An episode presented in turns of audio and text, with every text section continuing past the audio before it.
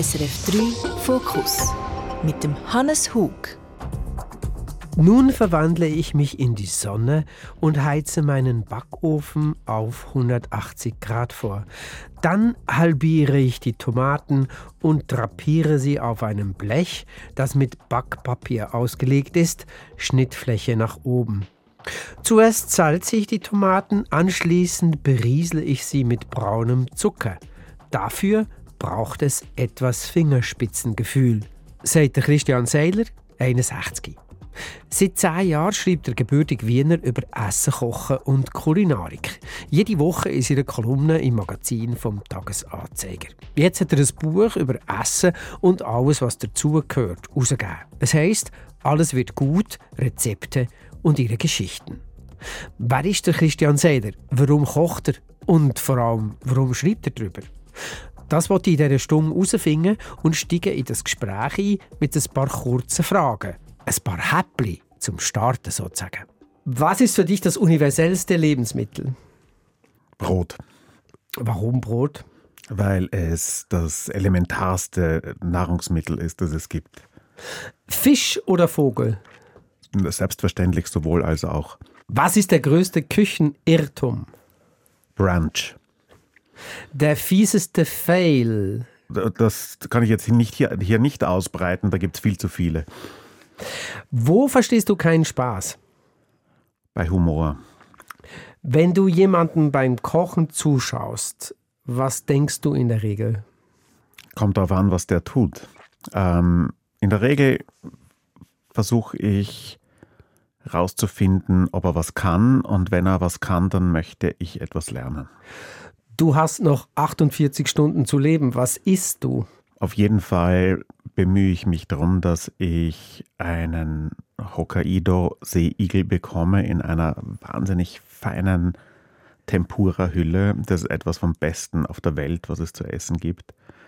Dann würde ich wahrscheinlich äh, die Markknochen von St. John, von Fergus Henderson, äh, ordern und als Nachspeise frische Erdbeeren mit Sahne.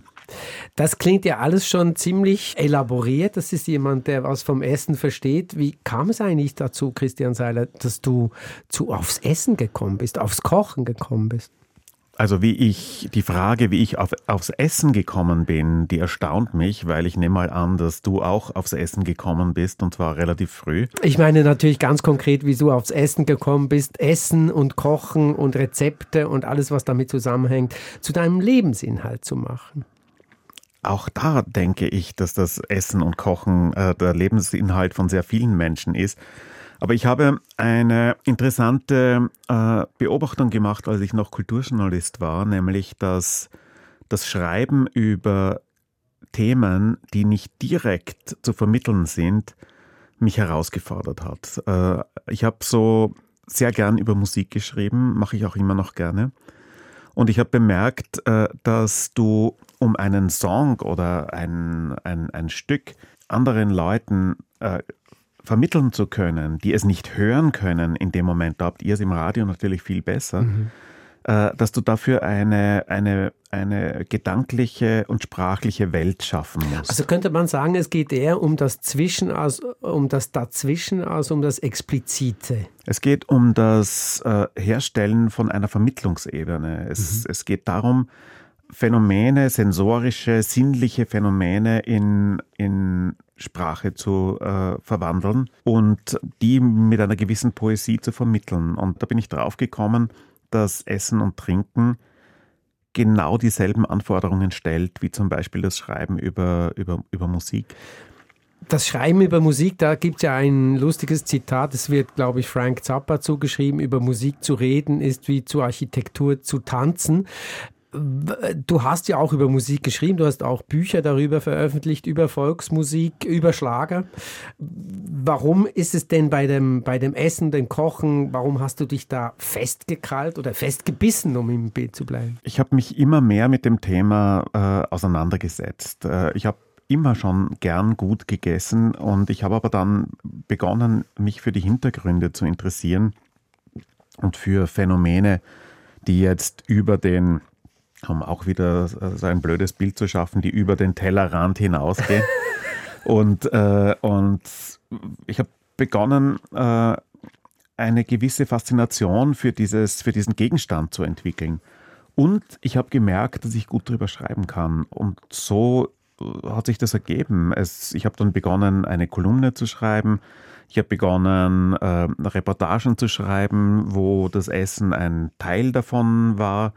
Und, und plötzlich bin ich in diesem Thema, in diesem Thema drinnen gewesen. Also es ging eher darum, eine Stimmung auch zu vermitteln als Rezepte ganz konkret oder so. Ich bin äh, jetzt, dieses Buch ist zwar eine Art Kochbuch, aber, aber ich sage da immer äh, mit erhobenem Finger dazu, dass es nur eine Art Kochbuch ist, weil es ist jetzt nicht etwas, was äh, der neue Otto Lengi ist, dass ich jetzt mit dem erhobenen Finger da sitze und sage, ähm, ich bin der auktoriale Koch, der euch sagt, was ihr kochen müsst und wie ihr es macht und es wird gut sein, sondern ich versuche eigentlich eher das Phänomen zu beschreiben, wie geht man mit der Situation um, man möchte was auf den Tisch stellen, äh, man sucht sich Anregungen, man geht auf den Markt, man kauft ein, man, äh, man geht mit Themen um, die man gut kennt, man geht mit Themen um, die man gar nicht gut kennt man macht Erfahrungen und am Schluss steht was am Tisch und dampft. Und, und woher kommt denn das? Also ich muss vielleicht mal ein bisschen ausholen. Wir gehen zurück in der Zeit. Du bist bei deiner Großmutter mehrheitlich aufgewachsen. Deine Eltern wurden Eltern, als sie beide sehr jung gewesen sind, ja. 20 und 19 Jahre alt. Wie war das damals? Wie war denn diese Küche? Oder ich versuche so ein bisschen zu ergründen, woher diese Faszination für das Essen kommt. Die Faszination fürs Essen kam ganz sicher nicht von der Küche meiner Großmutter. Ich habe sie zwar wirklich über alles geliebt und habe auch eine sehr glückliche Kindheit bei ihr verbracht, aber eine große Köchin war sie nicht. Mhm. Das habe ich aber erst nachher gewusst oder äh, das, da bin ich erst nachher drauf gekommen, weil wir haben ganz viele äh, kulinarische Selbstverständlichkeiten oder Dinge, die heute für uns selbstverständlich sind, damals ausgelassen. Es gab äh, zum Beispiel keine rohen Tomaten. Es gab keine italienische Küche, weil meine Großmutter, die kam aus Schlesien mhm. und die ist, glaube ich, kein einziges Mal in ihrem Leben in Italien gewesen. Also Spaghetti waren ein Fremdwort, sonst nichts. Und die Entdeckung von fortgeschrittenerer Küche, wenn man jetzt zum Beispiel eine Minestrone oder eine oder oder Tomaten mit äh, Basilikum und Mozzarella für fortgeschrittene äh, Küchenerlebnisse hält, das kam erst viel später. Und ich Aber war denn das nicht generell in dieser Zeit? Du bist Jahrgang 61, also das war ja damals noch nicht so weit fortgeschritten. Es gab ja kein Convenience und kaum Tiefkühlkost das war natürlich eigentlich äh, der, der gute Teil dieser, mhm. dieser Zeit. Es mhm. wurde wirklich tatsächlich gekocht und es gab auch kaum Ersatz äh, dafür, dass du wirklich frische Sachen einkaufst und in Gerichte verwandelst. Aber so die, diese, diese Einflüsse der, der Nachbarküchen und der mediterranen Küche und so, das gab es einfach alles noch nicht. Und es wurde sehr, sehr einfach und sehr übersichtlich gekocht. Und was war deine Leibspeise damals? Ja, es war zum Beispiel, äh, was, ich, was ich als Kind, so als, als Zehnjähriger wirklich geliebt habe, waren so Dinge wie Erdäpfelstock mit Fleischkäse oder sowas. Das war eine Delikatesse. Oder aber auch der, also etwas, was ich eigentlich was ich damals schon sehr geliebt habe, aber immer noch liebe, war der Apfelkuchen von meiner Großmutter. Der auch in deinem Buch, aktuellen Buch, Eingang gefunden hat. Der auch, äh, äh, ja, und das, das, das ist so passiert, dass ich eigentlich, meine Großmutter ist jetzt seit ungefähr, äh, seit mehr als 20 Jahren tot und ich habe ihre Bibliothek übernommen und irgendwann habe ich so in einem alten äh, Dr. Oetker Kochbuch äh, rumgeblättert, äh, das aus ihrem, aus ihrem Nachlass stammte. Und da ist ein Zettel rausgeflogen in, äh, in ihrer Handschrift. Die hat eine sehr, sehr schöne und, und unverkennbare Handschrift gehabt. Und das war das Rezept dieses Apfelkuchens. Und das war eine, schon eine besondere, eine, ein besonderes Erlebnis, weil ich habe natürlich den Kuchen dann sofort gemacht. Mhm und er hat mich zurück, zurückversetzt in diese Zeit. Und das, ich liebe Apfelkuchen. Das ist, das ist etwas, was geblieben ist. Viele der anderen Standards meiner Großmutter würde ich heute nicht mehr also kochen. Also der Kartoffelstock mit Fleischkäse würde. Naja, Fleischkäse ist jetzt nicht unbedingt äh, äh, auf, äh, unter den Top Ten, äh, aber Kartoffelstock natürlich schon. Aber da würde ich jetzt mal sagen, da da orientiere ich mich eher bei, bei Robuchon als bei meiner Großmutter. Robuchons Rezept, sagt man, ist gleich viel Kartoffeln wie Butter. Genau. Also 50-50. Ja, ja, man kann nicht allzu viel davon essen, aber, aber, aber es, ist, es ist natürlich etwas, etwas Besonderes. Das, du hast jetzt genau etwas von diesen erstaunlichen Dingen geschildert, dass man etwas isst und wieder in dem Moment ist, wo man es zum ersten Mal oder man verknüpft diese Erinnerung oder diese, dieses Erlebnis mit einer Erinnerung. Ist das mit ein Grund, warum du so lange auch schon über Essen und Kochen schreibst? Weil es um eine Stimmung geht, weil es wie ein Parfum ist, wie ein Duft, wie ein Geruch? Oder wie eine Melodie. Also man, man kommt äh, irgendwo an einem Haus vorbei und man hört aus einem Radiolautsprecher irgendeine Musik und plötzlich hat man das Gefühl, zack, man ist in einer Timekapsel 25 Jahre oder 50 Jahre nach hinten geschleudert worden. Ja, also das, das, das hat sicher irgendetwas damit zu tun. Ich kann das gar nicht so begründen, warum ich das mache. Ich liebe es. Vielleicht mhm. ist das ein guter Grund. Mhm. Warum Aber, liebst du es denn? Ja, weil es eine, weil es ein, ein weil Essen und Trinken ist eine zwar ephemere, aber, aber elementare Kultur. Und äh, wir gehen, wir alle haben einen Bezug dazu. Und äh, es ist eine kulturelle Errungenschaft, ein gutes Essen zuzubereiten. Und wie man das macht, wie man dorthin kommt, wie sorgfältig man mit Lebensmitteln umgeht, wie man sie miteinander verbindet, wie man die Kulturtechniken wählt, um, äh, um ein Essen zu verfeinern, um etwas herzustellen, was jetzt über, die, äh, über das reine Abspeisen eines Menschen hinausgeht oder das, das Ernähren eines Menschen hinausgeht. Äh, da kommt dieser Begriff Genuss ins Spiel, der ganz entscheidend ist für mich. Also ich finde, man sollte im Leben so viel genießen, wie es nur irgendwie möglich ist. Und das ist ja auch wieder auf ganz, ganz vielen verschiedenen Ebenen möglich. Man kann es genießen, in der Früh das Fenster aufzumachen und einen tiefen Zug von der Winterluft zu nehmen, die reinkommt. Und, äh, und das ist ein besonderer Moment. Man muss es nur mit, äh, mit einer gewissen Aufmerksamkeit und mit einer, mit einem, mit einer Konzentration aufs Hier und Jetzt machen. Und das ist beim Essen ganz besonders so, finde ich. Hast du das immer schon gekonnt, dieses Bewusstsein zu haben für den Moment und den Moment zu genießen? Oder ist das etwas, was. Das kann ich, kann ich nicht beantworten. Ich kann nur sagen, dass ich es jetzt habe und mhm. dass es mir sehr wichtig ist. Ich möchte nochmal in diese Küche in diese Zeit, in diese Küche ja. zurückgehen zu deiner Großmutter da muss ja dann einiges passiert sein, dass sich das so verändert hat. Also, dass du quasi einen relativ engen Rahmen hattest, in dem du aufgewachsen bist, kulinarisch, und dich dann angefangen hast, so zu bilden darin auch. Gab es einen Initialmoment? Nein. Es gab nicht diesen äh, Initialmoment, aber es gab schon Momente, wo ich gemerkt habe, meine Güte, äh, das, äh, Dinge können ja ganz, ganz großartig schmecken. Nicht? Und das beginnt schon auch indem man mit einer gewissen Aufmerksamkeit äh, sich anschaut, welche Erdbeersorten zum Beispiel besser schmecken als andere.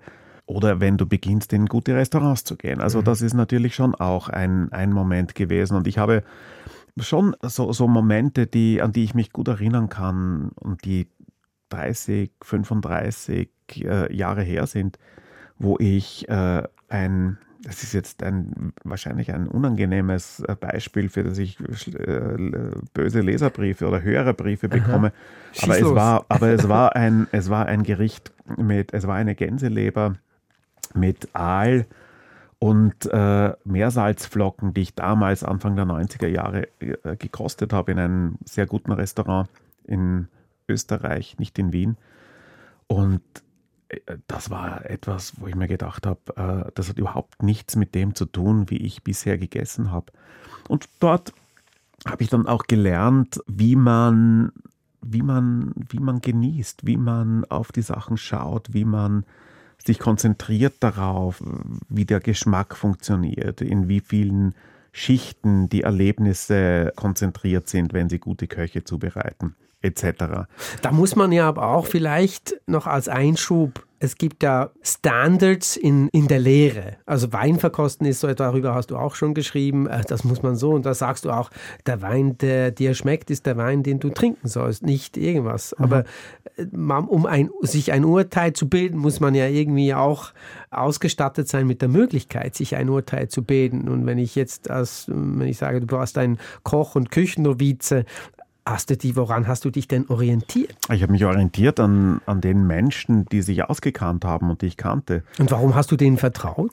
Ja, weil ich, weil ich wusste, dass die eine, also weil ich, warum vertraust du jemandem? Weil mhm. du, weil du das Gefühl hast, der kennt sich aus, weil du Sympathie hast für den weil du Lust hast, mit dem in ein Restaurant zu gehen und einen Abend zu verbringen. So funktioniert es doch. Ja. Also ich meine, ich gehe jetzt nicht in, in, in, ein Restaurant, um dort Essen zu lernen, sondern ich gehe in ein Restaurant, weil du mich eingeladen hast und weil ich mir davon verspreche, dass wir einen lustigen Abend miteinander verleben. Du verstehst aber die Frage schon, weil ich sehe so viele Menschen, die äh, als Distinktionsmerkmal dann sagen, äh, ich esse nur das und ich esse nur das so, ich esse es nur da, ich gehe dahin, wir gehen heute da. Es, äh, wieso?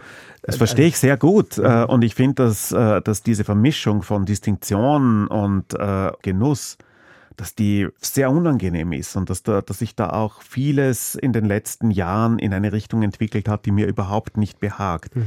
Nämlich die Tatsache, dass das Fine Dining inzwischen so abenteuerlich teuer geworden ist, dass normale Normalverdiener überhaupt nicht mehr dran denken können, so einen Abend nebenbei mal auszuprobieren. Also wenn man sagt, komm, lass uns zu Caminada gehen, mhm. dann weiß ich, das kostet, also wenn wir einen Tisch bekommen, dann weiß ich, äh, das In kostet, einem halben Jahr. Ja, oder, mhm. in, oder vielleicht auch am nächsten Sonntag. Mhm. Aber, aber du weißt, es kostet dich äh, mindestens 1000 Franken zu zweit. Und, äh, und da musst du schon bereit sein, das zu bezahlen. Du musst in der Lage sein, es zu bezahlen.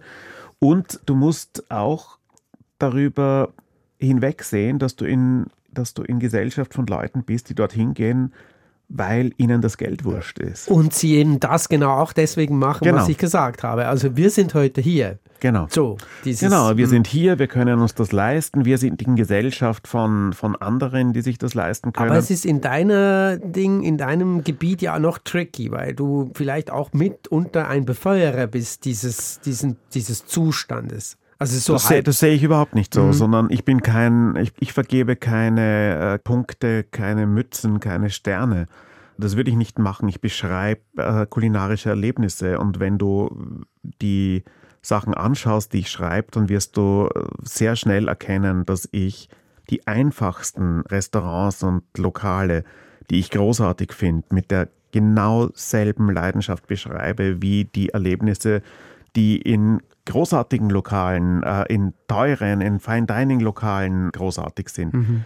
Es ist auch, es ist auch so, ich besuche Fine Dining Restaurants auch immer mit einem, mit einem gewissen Misstrauen, weil ich, weil ich weiß, dass es auch so diese Rechtfertigungsküche gibt, dass da mit gewissen Lebensmitteln umgegangen werden muss, die dann am Schluss auch äh, die Rechnung stimmen lassen müssen für den, für den Gastronomen.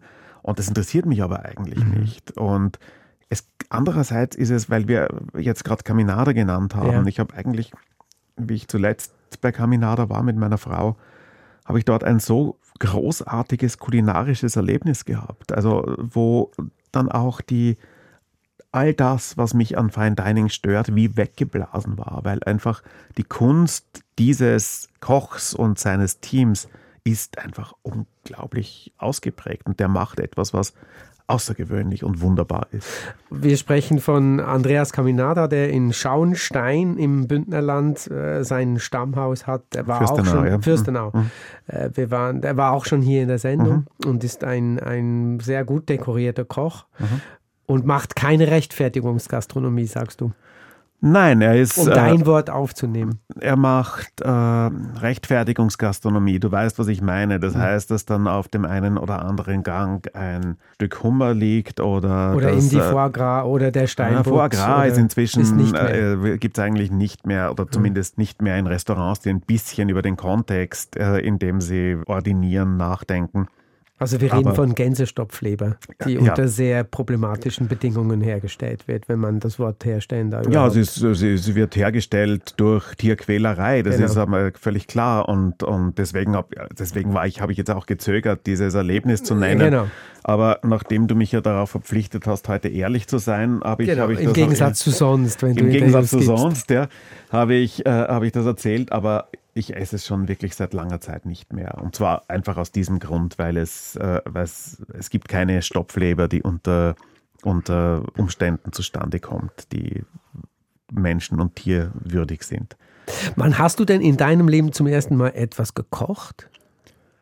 Als ich meine erste eigene Wohnung bezogen habe und ich glaube, die ersten Tage in meiner eigenen Küche, es war eine Kochnische und ein, ein ein kleiner Herd mit einer Platte. Das möchtest du nicht nochmal ausprobieren. Also es hat mir wirklich am nötigsten gefehlt und ich habe dann immer bei meiner Großmutter angerufen und habe sie gefragt, sag mal, wenn ich jetzt ein Spiegelei machen muss, äh, was äh, gehört da in die Pfanne? Und dann hat sie gesagt, es wäre besser, wenn du zuerst noch ein Fett reintust und nicht nur das Ei.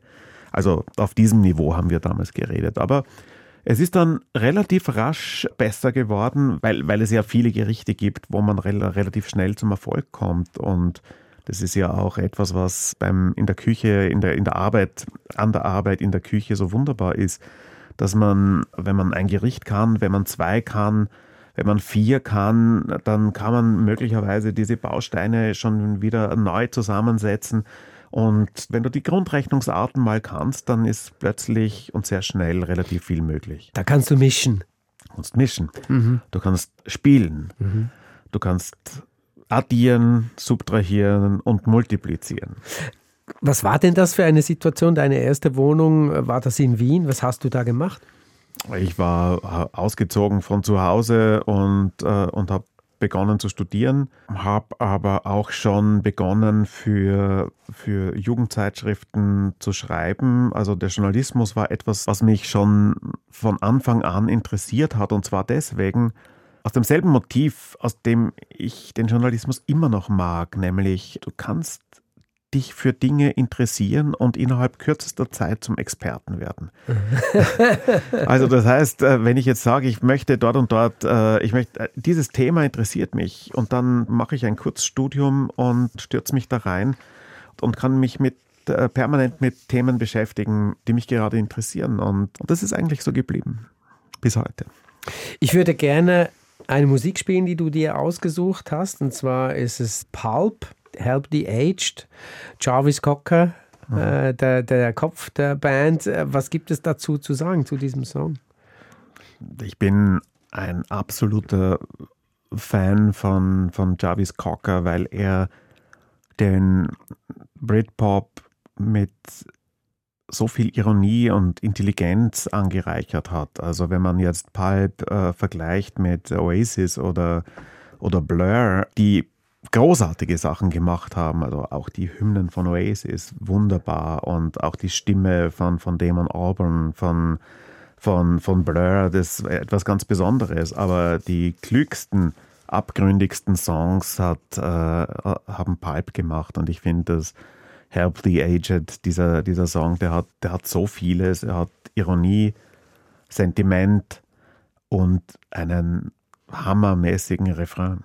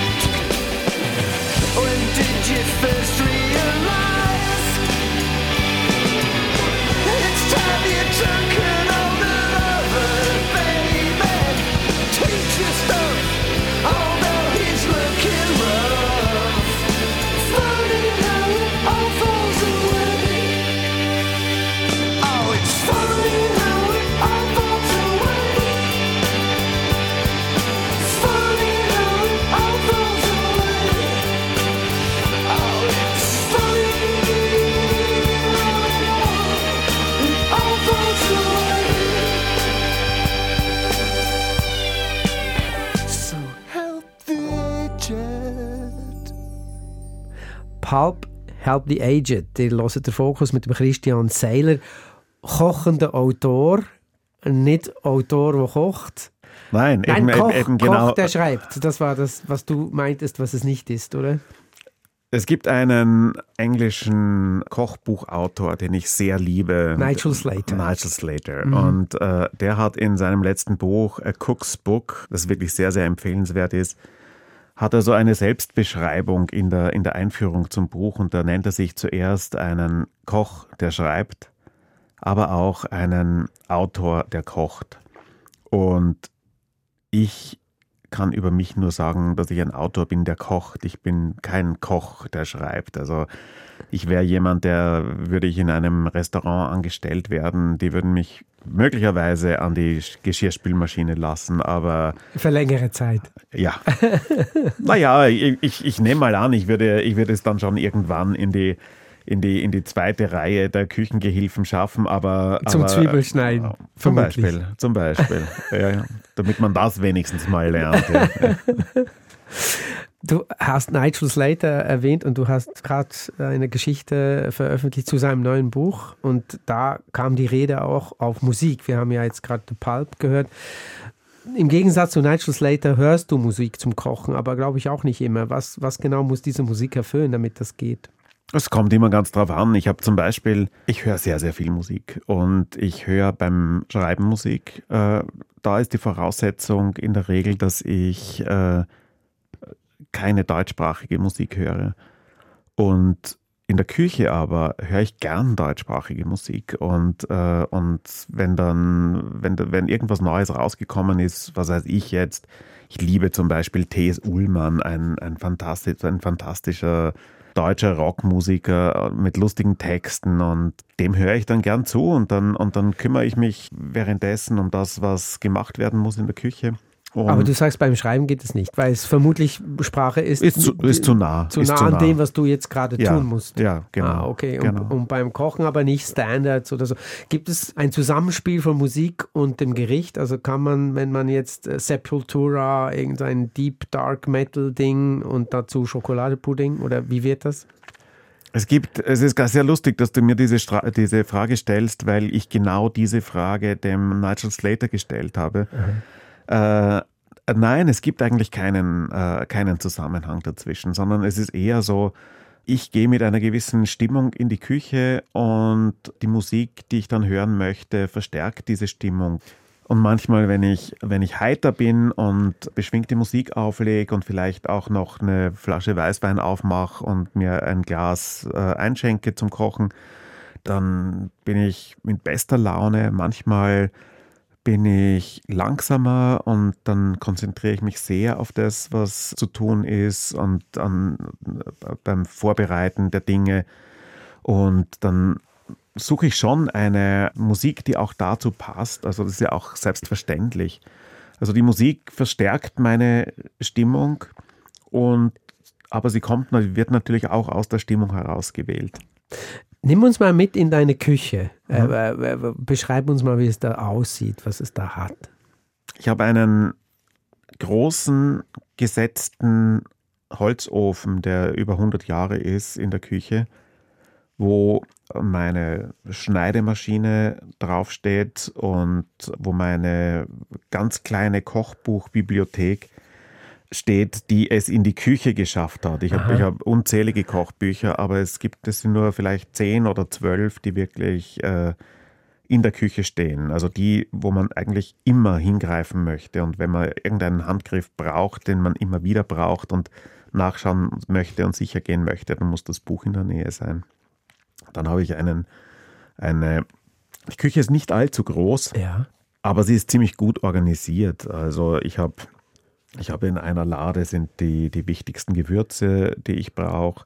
Ich habe einen Gasherd, den ich oft liebe, aber auch oft verfluche, weil er, weil er es nicht möglich macht, auf kleinster Flamme Dinge zu machen. Also da ist, da ist eine Elektroplatte ähm, oder Induktionsplatte besser, also für die sensiblen Sachen. Aber du würdest dir jetzt nicht so was anschaffen. Das ist immer eine, eine Frage, die kann man ja nicht ganz allein entscheiden, sondern man lebt ja mit einer Familie zusammen und ich bin dabei, diese Entscheidung herbeizuführen, kann sie aber nicht dekretieren. Aha, okay, du darfst nicht, kann man sagen. Also, oder gibt es ein Budget, was anschaffen Nein, das hat damit nichts zu tun. Es ist eher eine Frage der Sympathien, wie man, wie man kochen möchte. Aber meine Frau und mein Sohn lieben den, Gashe den Gasherd sehr. Ah, okay. Also, und wir Und die kochen beide auch gut. Ja, Mhm. äh, ausgezeichnet. Also vor allem, vor allem mein Sohn, der hat auch schon so Stagen gemacht in sehr guten Restaurants, Ah, okay. äh, weil er, äh, weil er Freude hat am Kochen und weil ihm und weil er mit einer ganz großen Unbefangenheit äh, an die Sache, an die Sachen rangeht. Also Dinge, vor denen ich äh, durchaus Respekt habe, macht er aus dem Handgelenk und Mhm. mit einer großen Selbstverständlichkeit. Das ist sehr schön zu sehen, weil er, weil der ist natürlich wirklich das erste Mal, dass der in einem Sterne-Restaurant war, da war er zehn Tage alt. Ja, und, eben. also der ist Da wirklich. könnte ja auch das Gegenteil geschehen und er sagt, nein, ich sein. möchte gar nichts wissen. Nein, dem, aber so ist es zum Glück nicht, sondern, sondern äh, es ist nicht so, dass er so wahnsinnig drauf steht, in die, in die, in die Super-Restaurants zu gehen. Wobei er steht schon drauf. Aber, aber er ist vor allem jemand, der, der es liebt, gut zu essen und äh, der, mit dem ich auch in einer permanenten, also seit Jahren, das 21 jetzt, äh, in, einer, in einer sehr fruchtbaren Diskussion übers Essen bin. Er ist natürlich äh, ein, ein, ein Mitglied der fleischskeptischen Jugendbewegung, ist Vegetarier oder Flexitarier manchmal. In Ausnahmesituationen isst er Fleisch und, und auch, auch manchmal Fisch und so. Aber die Diskussion darüber, warum es besser ist und sinnvoller ist, Gemüse zu essen und wie man das dann auch machen kann, dass es wirklich Spaß macht, ist mit ihm sehr interessant. Und im Hast du Gegensatz da, da auch viel dazugelernt, was klar du, was lerne du ich da, früher ja. nicht... Ja, logisch lerne ich, lerne ich dazu, Mhm. nicht? weil Aber es könnte ja auch sein, dass du dich nicht darauf einlässt, weil du sagst, es ist mein Leben und ich bin jetzt schon 61, ich muss das nicht mehr wissen. Also wenn ich, wenn ich, äh, wenn ich mal sage, äh, ich muss irgendwas nicht mehr wissen, dann ist mein Leben zu Ende. Also das Aha. ist, äh, das möchte ich, das möchte ich auf gar keinen Fall so, äh, ich möchte nicht, dass ich so werde. Aha.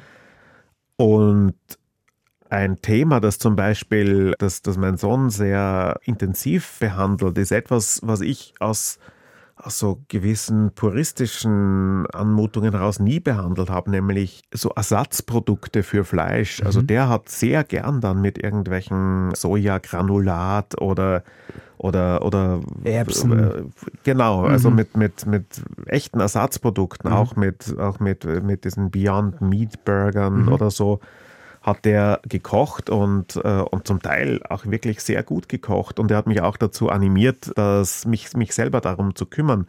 Und es gibt ja auch im Buch jetzt so ein paar Rezepte, wo der Vergleich wirklich sehr interessant ist zwischen zum Beispiel Hackfleisch und Sojagranulat, wo ich sagen würde, es ist wirklich selbst für geschulte Gaumen nicht so leicht zu entdecken, was was ist und was besser ist.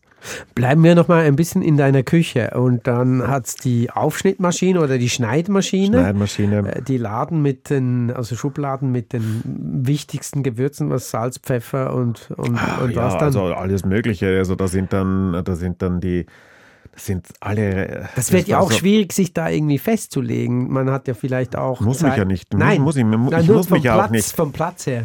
Ja, aber ich habe eine Schublade, wo die wichtigsten Sachen drin sind und da sind dann, äh, sind dann äh, Kreuzkümmel. Und, und wie groß Hack- ist der, der, der Anteil an Leichen? Also es gibt ja immer, das im hinteren Teil des, der Schränke hat man ja die alten Essige oder die, die äh, Essige werden bei, bei, bei mir nie alt, weil Nein. ich sehr gern mit Essig koche. Eben, und, aber und, es äh, irgendwann mal hat man irgend, äh, oder ich habe mal ein Salz geschenkt gekriegt, das ich bis heute nicht gebraucht habe oder sowas. Natürlich gibt es das auch, aber die stehen so weit hinten, dass ich, äh, dass ich sie wahrscheinlich nie wieder Deswegen sehen ist wohl werde. die Küche so klein. Ja, genau. Die wäre gar nicht so klein, aber Ja, sie genau. ist voll, Genau. vollgestellt mit alten, alten Salzgeschichten. Nein, und ähm, ich habe dann äh, einen Dunstabzug und auf dem Dunstabzug stehen dann auch wieder viele Sachen rum, die ich dann im Moment gerade brauche, zum Beispiel mein Weißweinglas. Ah, das, Und- das kommt auf den Dunstabzug. genau. Damit es nicht im Weg steht, aber immer am Aber, immer, Ort. aber immer, immer greifbar ist. Ja. Ein Brotkorb, eine, ein, ein äh, Vitamix, äh, weil das ist eigentlich mein, äh, einzige, meine einzige Küchenmaschine, die wirklich oft in Betrieb ist, weil das Gerät unglaublich tolle Suppen macht. Also, Also der Vitamix ist ein Thermomix oder? das ist oder- kein Thermomix, oder sondern ein- aber es ist so, es ist äh, also ein, ein Mixer. Mhm. Und mit dem kannst du äh, einerseits äh, Smoothies machen oder ähnliches, aber du kannst auch Suppen machen. Und äh, die Suppen, die du, die du mit dem Gerät machst, die kriegen eine so unfassbar feine, sämige Konsistenz, dass du, dass, dass dich alle Leute fragen, wie Was das man jetzt leider nicht sieht, ist das Glitzern in deinen Ja, Augen. natürlich, von natürlich, Diesem, Von natürlich. diesem Mixer berichtest. Ja. W- äh, Welches Gerät steht denn auch noch da, was eigentlich unnötig ist? Das ist ja auch etwas, was man in der Küche hat. Und bist du so gut organisiert oder hat es das tatsächlich auch? Es steht kein Gerät da, das unnötig ist. Also es ist, äh, es steht noch der Mörser da, es steht der Wasserkocher da, es stehen die, auch neben meinem Weißweinglas stehen die Kaffeemaschinen. Ich habe so Bialetti-Maschinen, weil es eben, äh, worüber sich die Leute, die auf Besuch kommen, oft äh, wundern, weil jemand, der eine, eine, eine dezidierte Leidenschaft fürs Kochen und Essen hat, äh, dass der keine blitzende, großartige Ita- italienische Espressomaschine Wo man sich auch hat, ordentlich wichtig machen kann damit? wo man sich wichtig machen kann, aber wo es einfach wahnsinnig schwierig ist, guten Kaffee zu machen. Mhm. Ich finde, Kaffee ist echt ein, ein unglaublich interessantes Thema, weil es gelingt fast nie, guten Kaffee zu machen. Und du sagst ja auch, du bist ein Teetrinker, du trinkst Darjeeling-Tee Mhm. am Morgen und am Wochenende trinkst du Kaffee, Espresso. Mhm. Ist das jetzt so etwas, wo du denkst, da lohnt es sich halt einfach nicht so zu tun, weil ich schon den besten Kaffee getrunken habe und das ist für mich so die Richtgröße. Ich gehe nicht drunter, das wäre schade. Weil das, was an vielen Orten als Kaffee ausgeschenkt wird, ja, das heißt einfach so. Genau, total richtig. Und, äh, und, und genau so ist es. Also ich habe, äh, entweder müsste ich einen unglaublichen Aufwand treiben, um einen Kaffee herzustellen, äh, den ich dann wirklich mag, was aber das ist so, ein, ein, eine Tasse Espresso zu machen, ist ungefähr so schwierig wie ein Theaterstück zu inszenieren. Also du brauchst ein gutes Stück, du brauchst gute Schauspieler, du brauchst äh, genug Zeit, um die Sachen einzustudieren und am Schluss muss die Tagesverfassung auch noch stimmen, dass, dass du am Schluss Spaß hast. Aber ich habe viel zu oft bei viel zu vielen Leuten erlebt, dass der Kaffee, den sie äh, aus irgendwelchen Privatimporten aus Guatemala äh, und in ihrer Marzocco-Maschine dann unter, unter unglaublich äh, interessanten und, und äh, inszenierten Bedingungen hergestellt haben, dass der am Schluss scheiße war. Und das war, und, und, und dann kannst du es nicht mal sagen, weil, weil, weil du möchtest ja die Freundschaft nicht riskieren. Was machst du in solchen Momenten, wenn du es nicht sagst? Aber- Ich sag aber- nichts. Nein. Nein. Aber du denkst dir deine Sache. Ja, aber ich sage auch nicht, dass der Kaffee gut ist. Also so weit würde ich nicht gehen, aber ich sage auch nicht, dass er scheiße ist.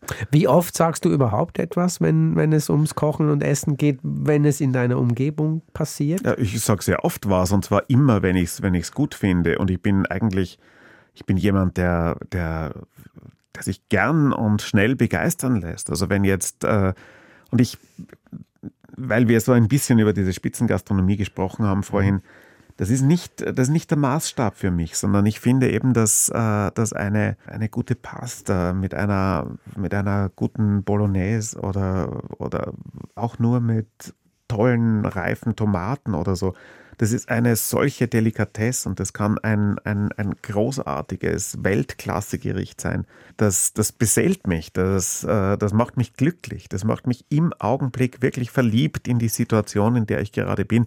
Und ich versuche das dann so langsam wie möglich aufzuessen, damit ich möglichst lang was davon habe. Man kennt das auch von Büchern, die man sehr, sehr liebt und die man dann am Schluss ganz langsam liest, damit man noch ein paar Tage daran, davon was hat. Wie leicht fällt dir das denn? Also so langsam zu essen, dass du wirklich jeden Bissen bewusst kaust und schluckst und schmeckst und, und Kommt drauf an. Also es gibt es, es, es, es, äh, es ist, es ist, wenn. Weil manchmal sind die Sachen doch so gut, dass man sich einfach reinlegen möchte, oder? Darum frage ich. Ich habe mich noch nie in Essen gelegt. Ich verstehe diesen Vergleich eigentlich nicht. Aber das, äh, ja, es ist, äh, manchmal muss man, manchmal, wenn man sehr hungrig ist, dann muss man vielleicht schlingern. Aber ich bin, wenn es gut ist und wenn ich merke, dass die, dass, dass die Aromen äh, vielschichtig sind und dass, es, dass sie es wert sind, dass man, dass man sie wahrnimmt, dann versuche ich das auch im richtigen Tempo zu machen.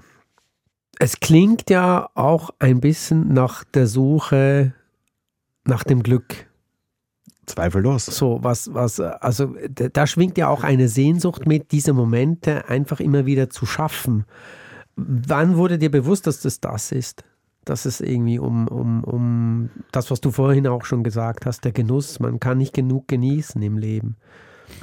Ich glaube, also es gibt äh, diese, diese Momente gibt es ja auf sehr vielen Ebenen.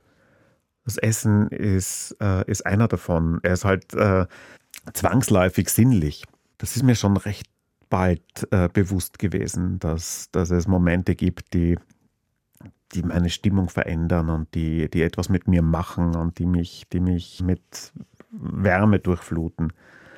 Und das, was dazugekommen ist oder was, was so ein, eine, eine Dimension war, die dann auch mit meinem Beruf zu tun hatte, war, dass ich etwas dazu beitragen kann, solche Momente zu schaffen.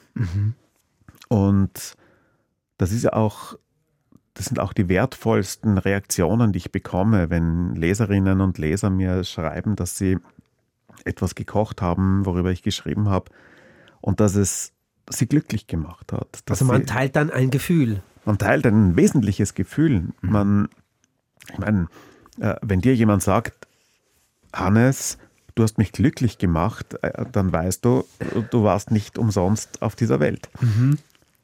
Also es ist eine Bestätigung der Existenz, wenn man so will.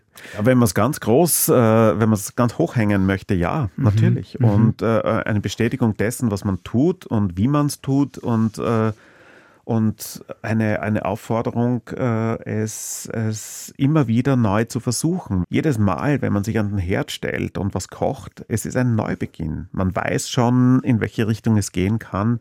Aber wenn du dann neue Rezepte ausprobierst oder wenn du neue Kombinationen ausprobierst oder wenn du neue Zubereitungsarten ausprobierst, du weißt nie genau, wohin es dich führt.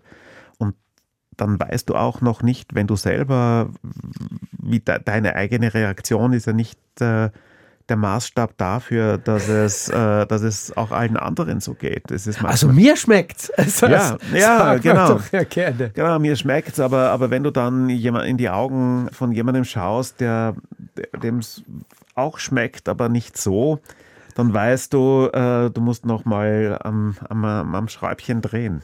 Ich habe das auch gefragt, weil man ja dann geneigt ist, hm, diese Momente äh, immerfort stattfinden zu lassen, diese Momente des, des Beseeltseins, des Glücks, des Genusses.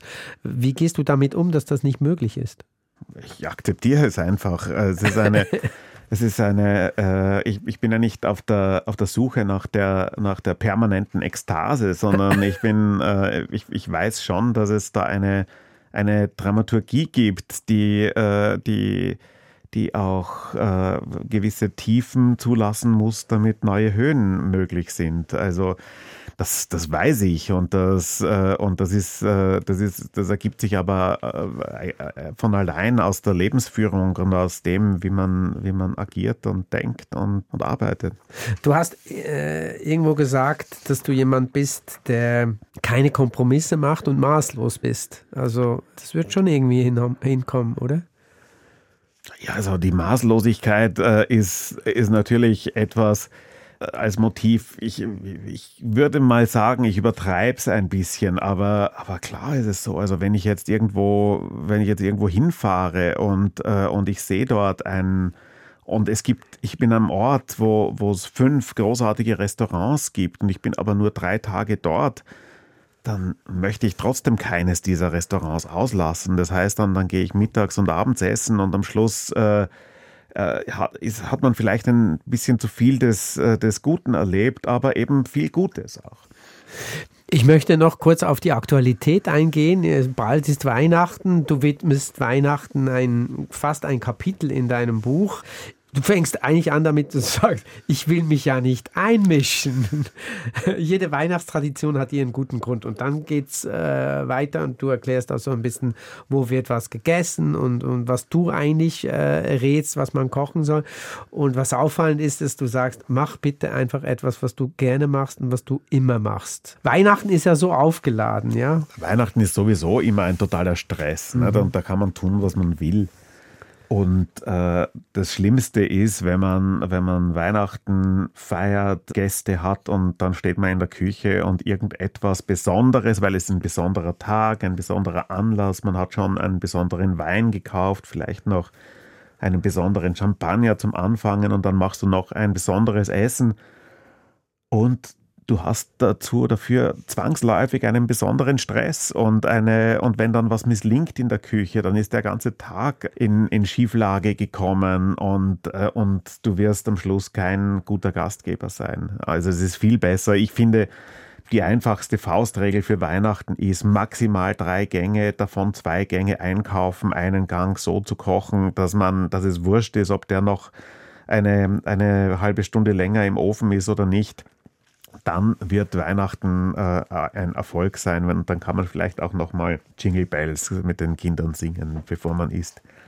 Bei dir gibt es wie immer Lachs nach Tanja Granditz ja. und der Gurkensalat, ja. wo du geschrieben hast, dass du mittlerweile das so oft gekocht hast, dass du dir nicht mehr sicher bist, ob Tanja Granditz das Rezept nicht von dir hätte. Ja, es ist natürlich eine wahnsinnige Anmaßung von mir, aber ich, find, ich bin ein totaler Fan von, von Tanja Granditz. Sie ist eine, nicht nur eine fantastische Köchin, sondern auch wirklich eine, eine reizende, großartige Person, die ich sehr, sehr mag und äh, deren Bücher ich auch sehr mag. Also in der Handbibliothek in der, in der Küche, da stehen zwei Bücher von ihr, vor allem das vegetarische Kochbuch von ihr. Das ist wirklich ein unglaublich spannendes, großartiges, hilfreiches Buch für jeden Tag. Und von daher habe ich mich dann getraut, diese, diese Pointe zu machen. Aber der Lachs ist etwas, du weißt, es ist, wie, wie es funktioniert mit, äh, mit, mit Rezepten. Leute kommen, man gibt ihnen was zu essen, sie kommen ein Jahr später nochmal, man gibt ihnen wieder was, möglicherweise das gleiche.